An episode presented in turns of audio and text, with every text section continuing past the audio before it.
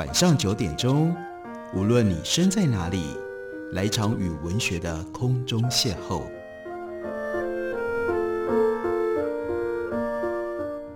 杨照谈书，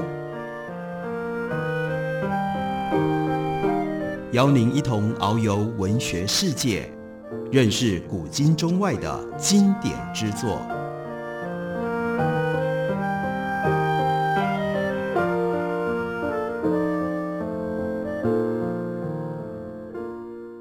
各位听众朋友，大家好，欢迎收听杨照谈书。在今天的节目当中，要为大家介绍的这本书，它的作者是 Neil Ferguson。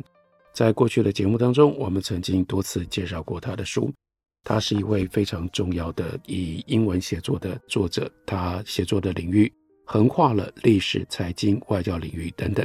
在过去的节目当中，曾经介绍过他的《文明帝国》以及《广场与塔楼》。现在我们要为大家介绍他最新的这本书。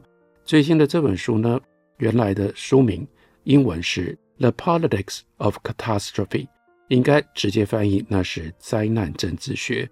广场出版公司所出版的中文翻译，把书名翻译成为《末日》。很值得特别重视的，那就是 Ferguson 特别为台湾版写了一篇序言。开头的时候，大概也就是因为台湾的背景，他特别引用很有趣的一段对话，那是一九七一年。Henry Kissinger，季辛吉，他曾经问当时中华人民共和国的总理周恩来对法国大革命有什么样的看法。周恩来的回答是：现在要下结论仍然言之过早。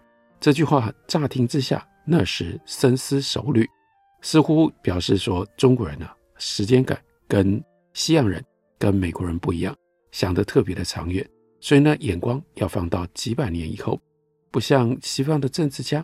只看几个星期，最常看的其实是下一场的选举。不过实际上，这应该是在冷战期间，福格森说最令人难忘的一次鸡同鸭讲。美国外交官 Chas Freeman 在二零一一年透露，周恩来其实他根本就听错了，他以为季辛吉在问的是一九六八年的法国学运，也就是离一九七一年其实只有三年发生在法国的骚动。他以为问的是这件事情，而不是 Henry Kissinger。他在问这个问题的时候，他心里面想：一七八九年的法国大革命。那为什么要先从这里开始讲起呢？因为《末日》The Politics of Catastrophe 这本书，它讲的是什么？它讲的是 COVID-19 新冠肺炎所带来灾难，以及相关的政治的议题。那这样的题材现在出版了。就会被人家质疑说：“哎，你是不是写得太早，出得太快了呢？”因为 COVID-19 大流行的严重的程度，还有它的后果，不就应该用周恩来的话来说，现在要下结论，言之过早。不过 Ferguson 特别强调，他在书里面一共有十一个 chapter，十一章，只有三章是在谈二零二零年的疫情，所以骂我书出得太晚。可能比较有道理，因为要是这本书在二零一九年就已经写完了，已经出版了，说不定可以在二零二零年遇到了 COVID-19 大流行的时候帮上一点忙。那福克森呢？这也就是他写作的风格。他说写得太早吗？期待书籍要能够跟报纸一样每一天更新，这当然不切实际。但是呢，另外一种不应该的要求就是要求历史学家。非得要等事件结束了之后才能动笔，并没有比较合理。谁能够说得准疫情什么时候才会结束呢？这本书其中的一个主张就是，并不是所有的灾难都是各自独立的事件。例如，伦敦在一三四八年到一六六五年当中，频繁地遭受黑死病的侵袭；二十世纪的流行性感冒更是杀人如麻，从来没有彻底被人类制服。这是瘟疫的灾难。换另外一个角度来看。政治上的灾难何尝不也是如此？现代法国史学之父 Michelet 他所写的《法国大革命史》，的确是等到法国大革命之后才动笔。这本书问世于1847年二月革命前夕，到1853年拿破仑三世称帝之间。不过，相比 Michelet 他的作品，应该有更多人读的是什么？读的是 Edmund Burke 他的《Reflections on the Revolution in France》。法国大革命反思，这本小册子惊人的预言：当传统体制被颠覆了之后，只会变成丑恶卑劣的寡头统治，最终走向军事独裁。Edmund Burke 也说中了法国知识分子的乌托邦思想会带来什么样的结果，那就是四下环顾都是荒芜，除了绞刑架之外别无他物。这本书是什么时候写完、什么时候刊印的呢？那是在一七九零年十一月，甚至比路易十六出王都还早了六个月。这是这么短的时间之内，在一七八九年七月巴士底事件发生之后，立刻就写就出版的，出版的时间也比路易十六被送上断头台早了两年。但是这么长久以来，Edmund Burke 他的这本书已经存在了两百多年。有人曾经说过说，Edmund Burke 他的书写得太早吗？这是 Ferguson 对于别人批评他写得太早太快。他非常不满意的反驳，接着他说：“我之所以要把一场尚未结束的灾难写进到历史里，那是因为从错误当中学习永远不嫌太早。我们或许都厌倦了 COVID-19 的疫情，我们都渴望能够回归叫做正常的生活，像是长途旅行才刚刚开始。我想大家都知道，有这种孩子，孩子就一直问说：到了没？到了没？到了没？”不过，SARS 二型病毒非常可能演变成为区域的流行病，在未来几年，不断用各种变种的病毒跟全世界的公卫系统玩像是打地鼠的这种游戏，这边打下去了，那边又出来，这边打那边打下去了，另外一个地方又冒出来。所以呢，因为这样，Ferguson 建议我们最好从现在，那就是二零二一年就开始来解决去年我们可能已经犯下了的错误。这本书对于灾难的观点可以概括成为以下几点。如果大家要清楚的知道，Ferguson 这厚厚的一本书，它主要要讲什么，他就这样交代：第一，灾难属于不确定的领域，本质上就无法预测。虽然有一些乌鸦嘴恰好说中了，但是如果你要有系统的，并且相信能够预言灾难，那一定是导向失败的结果。第二点。天灾跟人祸当中，其实并没有明确的区别，因为灾难杀死的人会比往常多了很多，这几乎都跟人类所做的事情有关。所以，同一种病毒对世界各地的影响就会有这么大的差别。最好的解释就是这本书在书名里面特别要提出来的，那是因为有 politics，也就是灾祸背后的政治的运作，灾后背后一定有 politics，politics 一定会影响。灾难到底造成什么样程度的伤害？这就是为什么天灾跟人祸之间没有办法截然的切分断开来。第三，多数灾难之所以发生，关键的失误往往并不出在最上层的决策，而是出在指挥系统比较下层的中阶管理层。例如说，Chas Freeman 他所说的那位总是见不着人的 Mr. Kingsbury，不过无能的政治领袖。就有办法让糟糕的情况更加的恶化。第四点，他要强调的是，当病原体四处传播，戕害人体，人心的病症也随之扩散。所以，身体的问题一定同时会带来精神上的问题，身体跟精神双重的压力，那这是最可怕的。就像战争的胜利，你要同时消灭敌方的物资，也要消灭对方的。也要消灭敌人的士气。最后一点，第五点，既然灾难没有办法预测，那所以呢，与其花费行政资源去防备单一但可能错误的灾难，不如对一切的灾难的迹象维持警觉，要打造坚韧乃至于反脆弱的体制。这个关键呢，就在于快速应对，早期警讯。然而，如果对既有的成就固步自封，那反而那就很容易。反受其害，所以在这里，他出现了这篇文章的关键的这一句的论断，他就说：台湾，台湾会在二零二一年的五月爆发疫情，那就是前面快速应对早期警讯，然而接下来对既有的成就固步自封，因而反受其害。他接着比较东方跟西方在二零二零年发生的状态差异。二零二零年为什么会有这么多西方的国家没有办法遏阻新冠肺炎的扩散，创下了一九五零年代以来最高的超额死亡数字？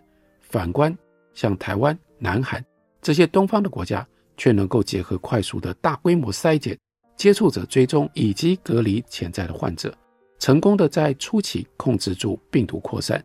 一年多来不必实施有碍经济活动的外出限制，这个现象让我们更有理由质疑西方国家为什么会面临这种惨状。尽管有一些人的确是因为民粹领袖，当然这隐含着就在讲，主要是川普当时的美国总统。他反复无常的领导模式而丧命了。不过，福格森强调，我认为不应该把西方民主的失灵归咎于少数几个人的身上。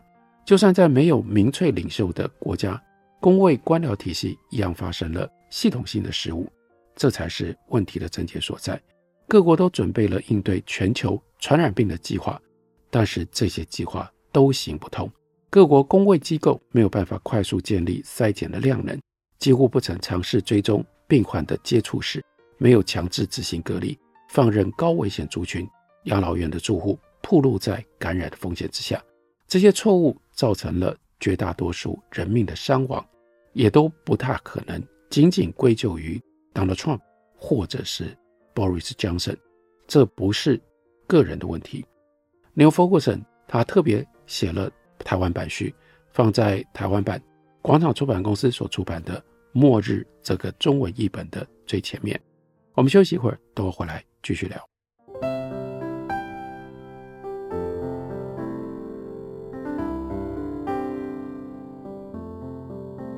听见台北的声音，拥有颗热情的心，有爱与梦想。的电台，台北广播 FM 九三点一。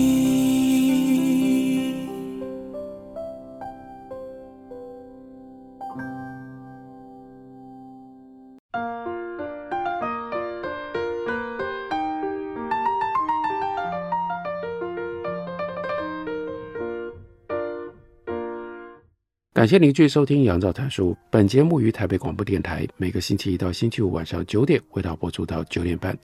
今天为大家介绍的这本书是 Neil Ferguson 他最新的一本书。原来英文的书名叫做《The Politics of Catastrophe》，灾难政治学。中文翻译书名是《末日》。广场出版公司的新书。为了这个中译版、台湾版，Neil Ferguson 特别写了一篇新的序文。在序文当中。当然，他就会提到台湾在灾难政治学上，面对二零二零年的新冠肺炎的疫情，有一些什么样特别的历史的地位，或者给我们一些什么样历史反思的机会。他提到了 Michael Lewis，这是另外一位非虚构写作的重要的作者，他也针对二零二零年的疫情写了一本书，叫做《不祥的预感》。虽然在这本书当中，Michael Lewis 的推论。和 Neil Ferguson 很不一样，不过 Neil Ferguson 自己认为，他们两个人的看法很接近。Michael Lewis 的这本新书里面也有一个乌鸦嘴，指出川普不过就是百病丛生的共病症状。如果我们相信英国首相 Boris Johnson，他的前任首席顾问那是 Dominic Cummings 对于伦敦疫情的观察，那么 Boris Johnson 显然也是英国。他已经累积的这个病情当中的并发症。康明斯在二零二一年五月听证会上的证词，重点并不在于 Boris Johnson 担任首相不适任，而是整个政府已经都失灵了。不只是民选的政客，也包括公务员和公卫的专家，所有的人都严重未达到民众有权对他们期待的标准。如果我们以为换个总统或者是换个首相，就可以让许多人幸免于难。那为什么他要写这本书？就是从历史上面来分析来看，这种想法只会让人持续犯下大错。拜登的幕僚长这是 Ron Klain，他在二零一九年就承认，如果在二零零九年席卷美国的猪流感有着跟 COVID-19 相似的相近的致死率，那么当年的奥巴马政府在面对疫情上，恐怕也不可能拿出比现在当下川普政府更好的表现。他说，只要是可能出错的事情，在当年二零零九年的时候，我们全都做错了。当时大约会有六千万美国人染上 H1N1。猪流感之所以没有成为美国历史上伤亡最惨重的事件，纯粹只是因为碰巧这个病毒 H1N1 并没有那么高的致死率。我们什么都没有做好，一切只不过是走运而已。但是呢，相较于美国，太有趣了。台湾的经验是惊人的反例。二零二零年一月，Neil Ferguson 他第一次拜访台北。那个时候呢，武汉出现神秘新疾病的消息才刚刚开始流传，所以他对于那个时候待在台湾，有三件事情留下了深刻的印象。首先是一月十一号的总统大选，那是他来到台湾主要的理由。来看台湾的大选，他说这场选举跟他这辈子看过的每一场选举一样，运作的非常的流畅。无论是政府部门，或者是民间单位的资安跟资讯战专家，都很清楚，中国试图干预台湾的民主程序，并且多少对这个感觉到不耻。最后是台湾运用电脑科学和软体工具来实践公共政策的方式，显然比任何西方的国家都更有创意。这有很大一部分，他就特别提到了是唐凤。在二零一六年八月加入政府所带来的影响，虽然北京一再的保证武汉的病毒不会人传人，但台湾政府理所当然就是不相信，而是遵从了美国流行病学家 Larry Brilliant 他的忠告，说及早发现、及早反应，实现绝佳的防疫的成果。整个二零二零年下来，台湾的 COVID-19 确诊病例不到八百人，死者。只有七个人，有一部分当然是因为台湾的官员已经从 SARS 跟后来的 MERS、MERS 这两场冠状病毒的疫情当中汲取了教训。但2020年的台湾能够有这样的成就，还有很多其他的原因。举例来说，当初缺乏口罩的时候，政府就架了一个网站来配给口罩。如果台北爆发疫情，官员也计划。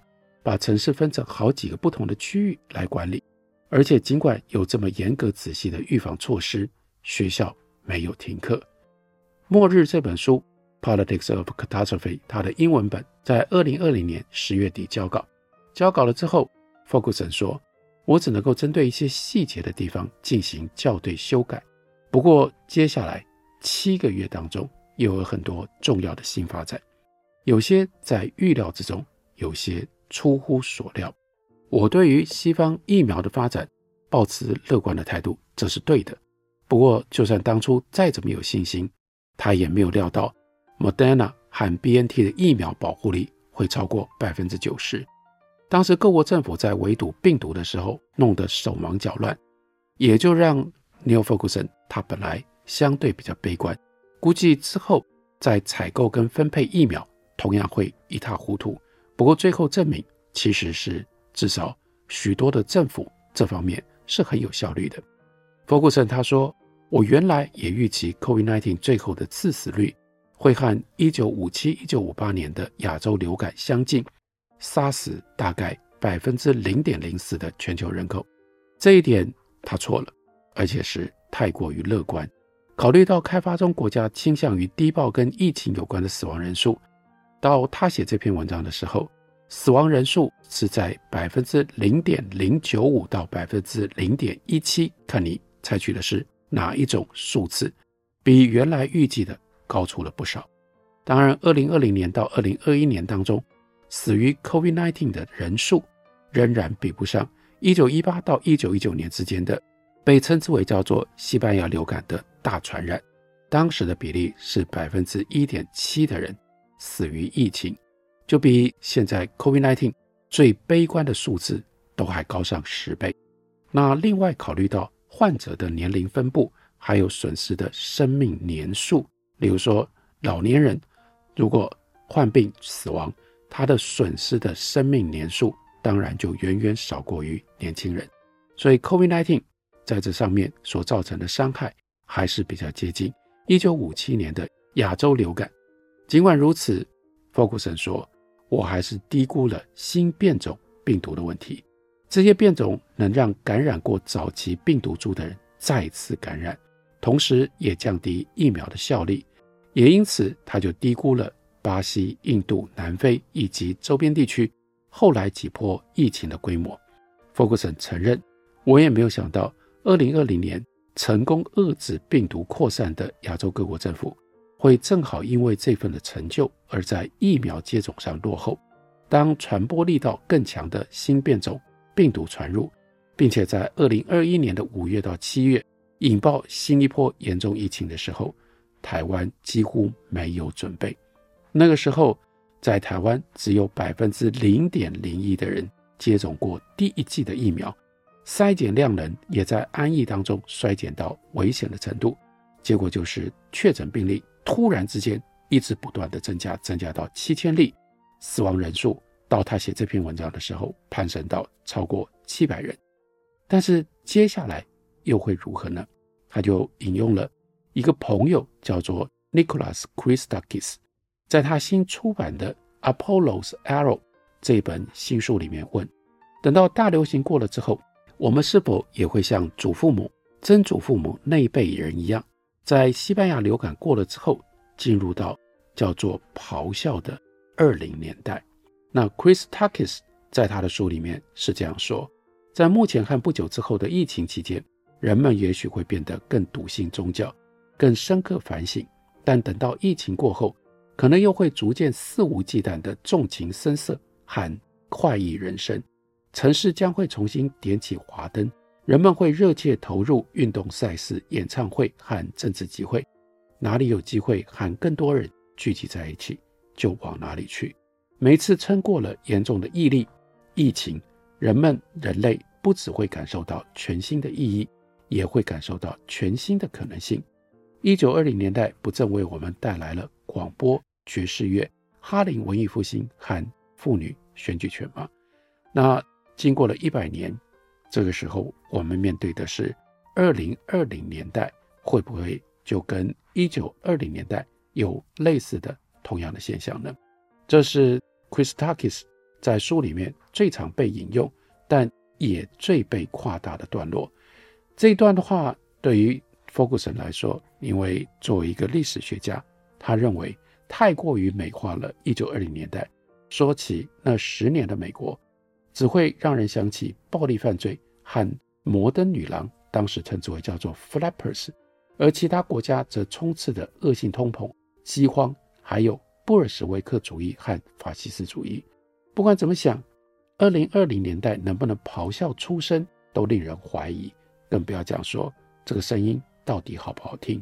所以他认为，几乎是同等具备可能性的是，我们要面对的二零二零年代。说不定会变成无聊的二零年代。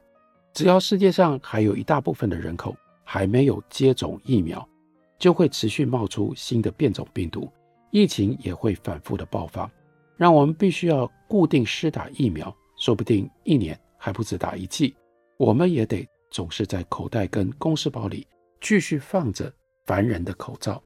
进办公室或者是上飞机的时候，也仍然。一定要填写一大堆线上的表格。一旦 COVID-19 获得控制，各国又会重返同样无聊的成年战场。以色列跟巴勒斯坦之间难解的问题就是一个好例子。以色列才刚刚有超过百分之五十八的人完整接种疫苗，达到集体免疫的门槛，马上就有一堆飞弹从加萨走廊射向了耶路撒冷。苏格兰独立运动虽然比较不血腥。